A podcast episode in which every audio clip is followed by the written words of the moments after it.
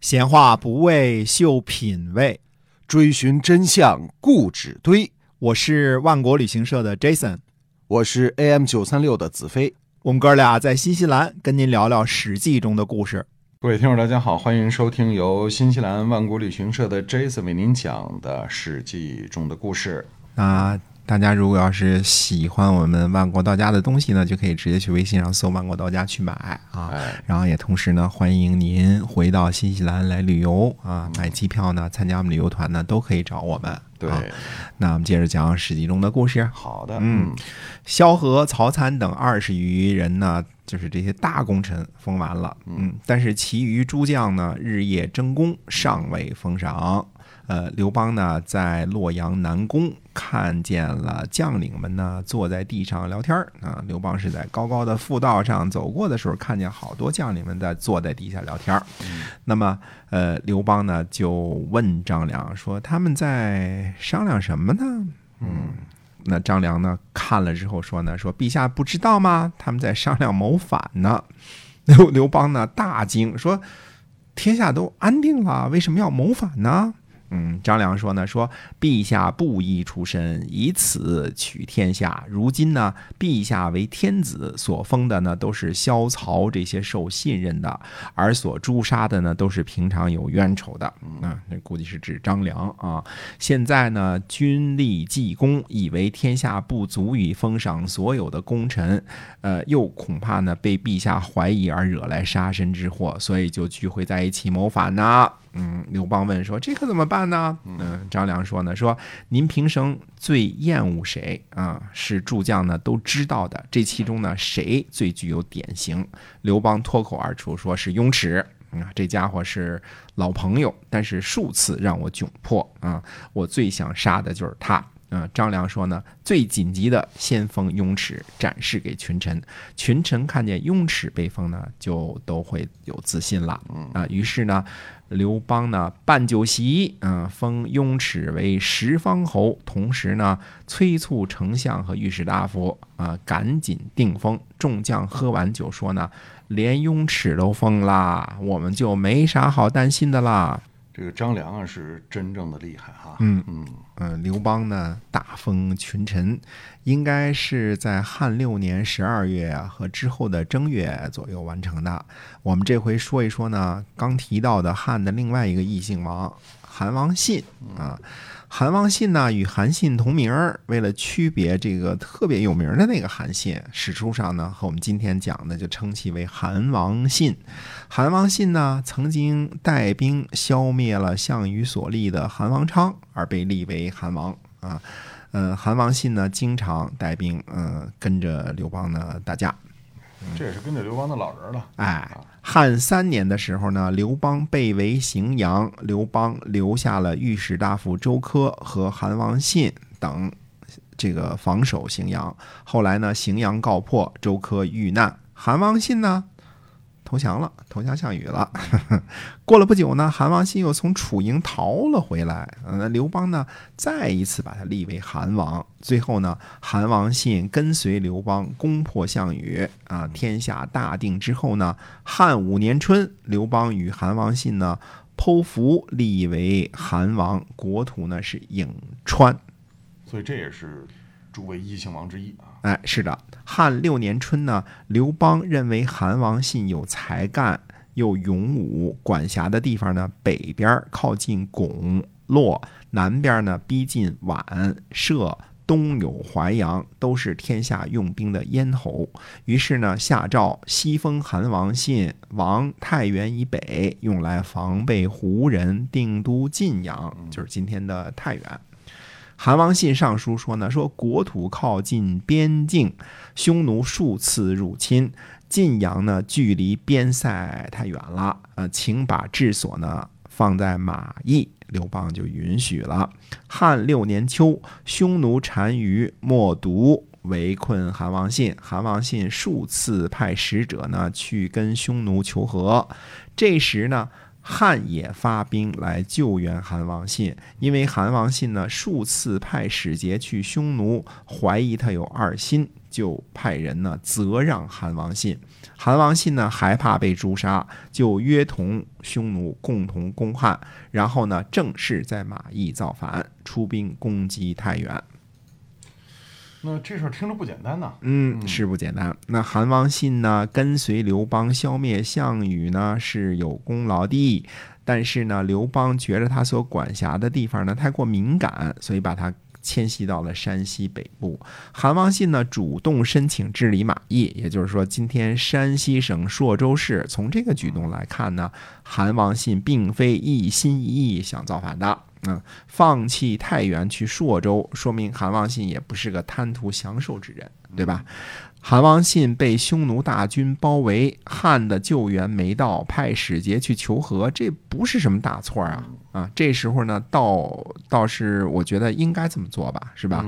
呃，救兵到来了，呃，也并不是责让韩王信的时候，所以这事儿呢，十分的可疑。嗯，那刘邦有逼反韩王信的嫌疑。呃，如果联系刘邦之后，针对各个异姓王的出手呢，我觉得不能排除这个可能性。但是这次带兵救援的将领呢，没有记载是谁啊？估计很大可能性是周勃啊。呃，如果是这个将领没有记载呢，硬要说是刘邦的阴谋呢，也有些牵强，所以只能说这事儿呢存疑。但是事实情况是因为这一责让，韩王信怕被汉诛杀，所以呢就造反了。这个呢却是事实。汉七年冬天呢，刘邦亲自将兵在同堤击破韩王信的军队，斩杀了他的将军王喜。韩王信呢逃跑去了匈奴。嗯嗯，就彻底做了汉奸了。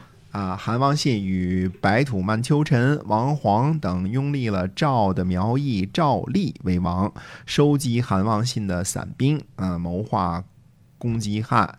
匈奴左右贤王率领万余骑兵，与王黄等人呢屯兵广武以南。啊，到达晋阳与汉军交战，被打得大败。啊，汉军呢追到了离石，又一次打败匈奴。匈奴又收集士兵在楼烦西北，又一次呢被汉的车骑部队呢击破。在与匈奴的交战当中呢，汉军经常乘胜逐北。要知道啊，这次刘邦亲征带领的总兵马人数是三十二万。嗯。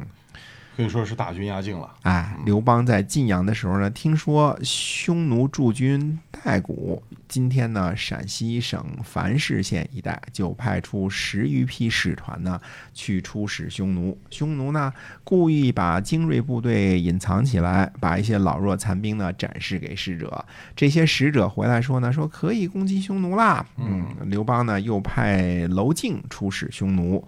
娄敬回来说呢，说两国相争。呃，应该展现雄壮威武的兵力，但是匈奴只派出老弱残兵，这是诡计，不该进攻。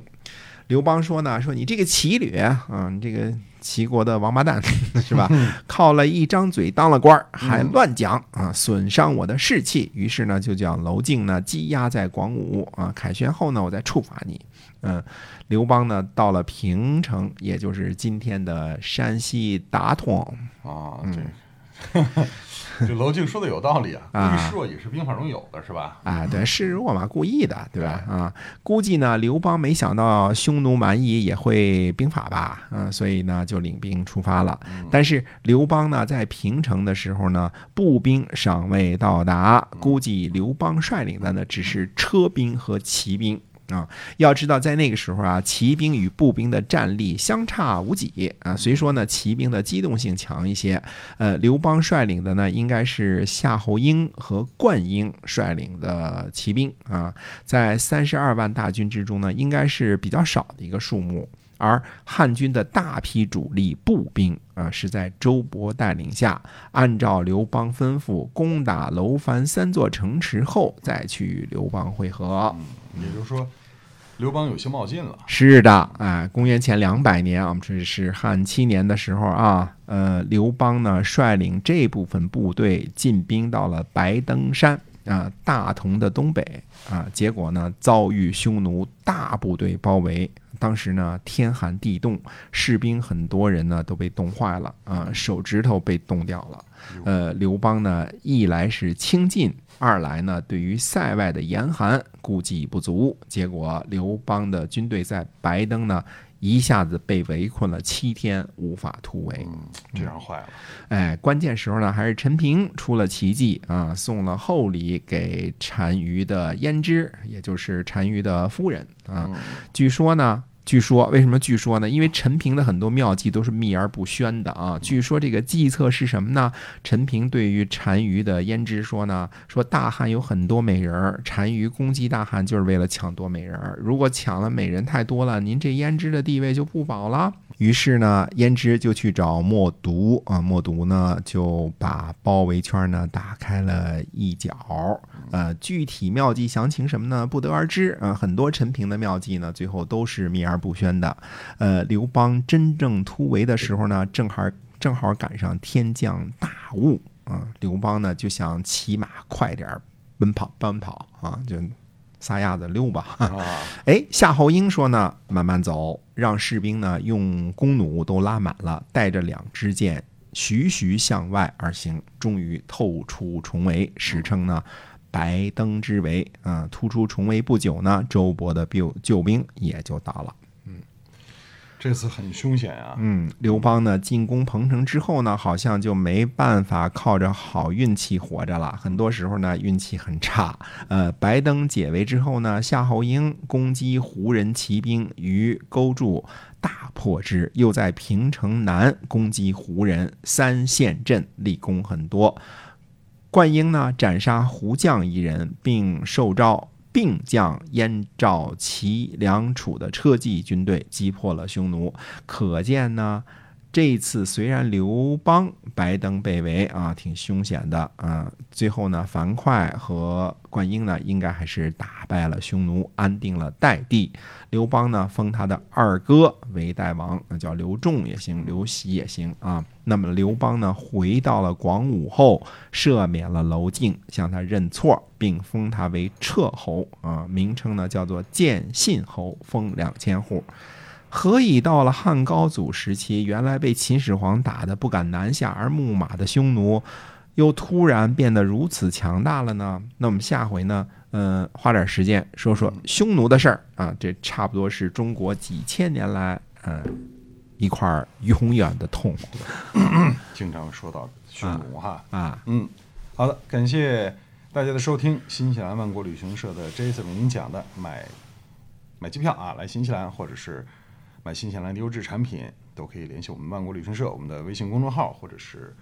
呃，可以关注我们的微信公众号啊，或者把搜一下“万国到家”。好的，我们下次节目再会，再会。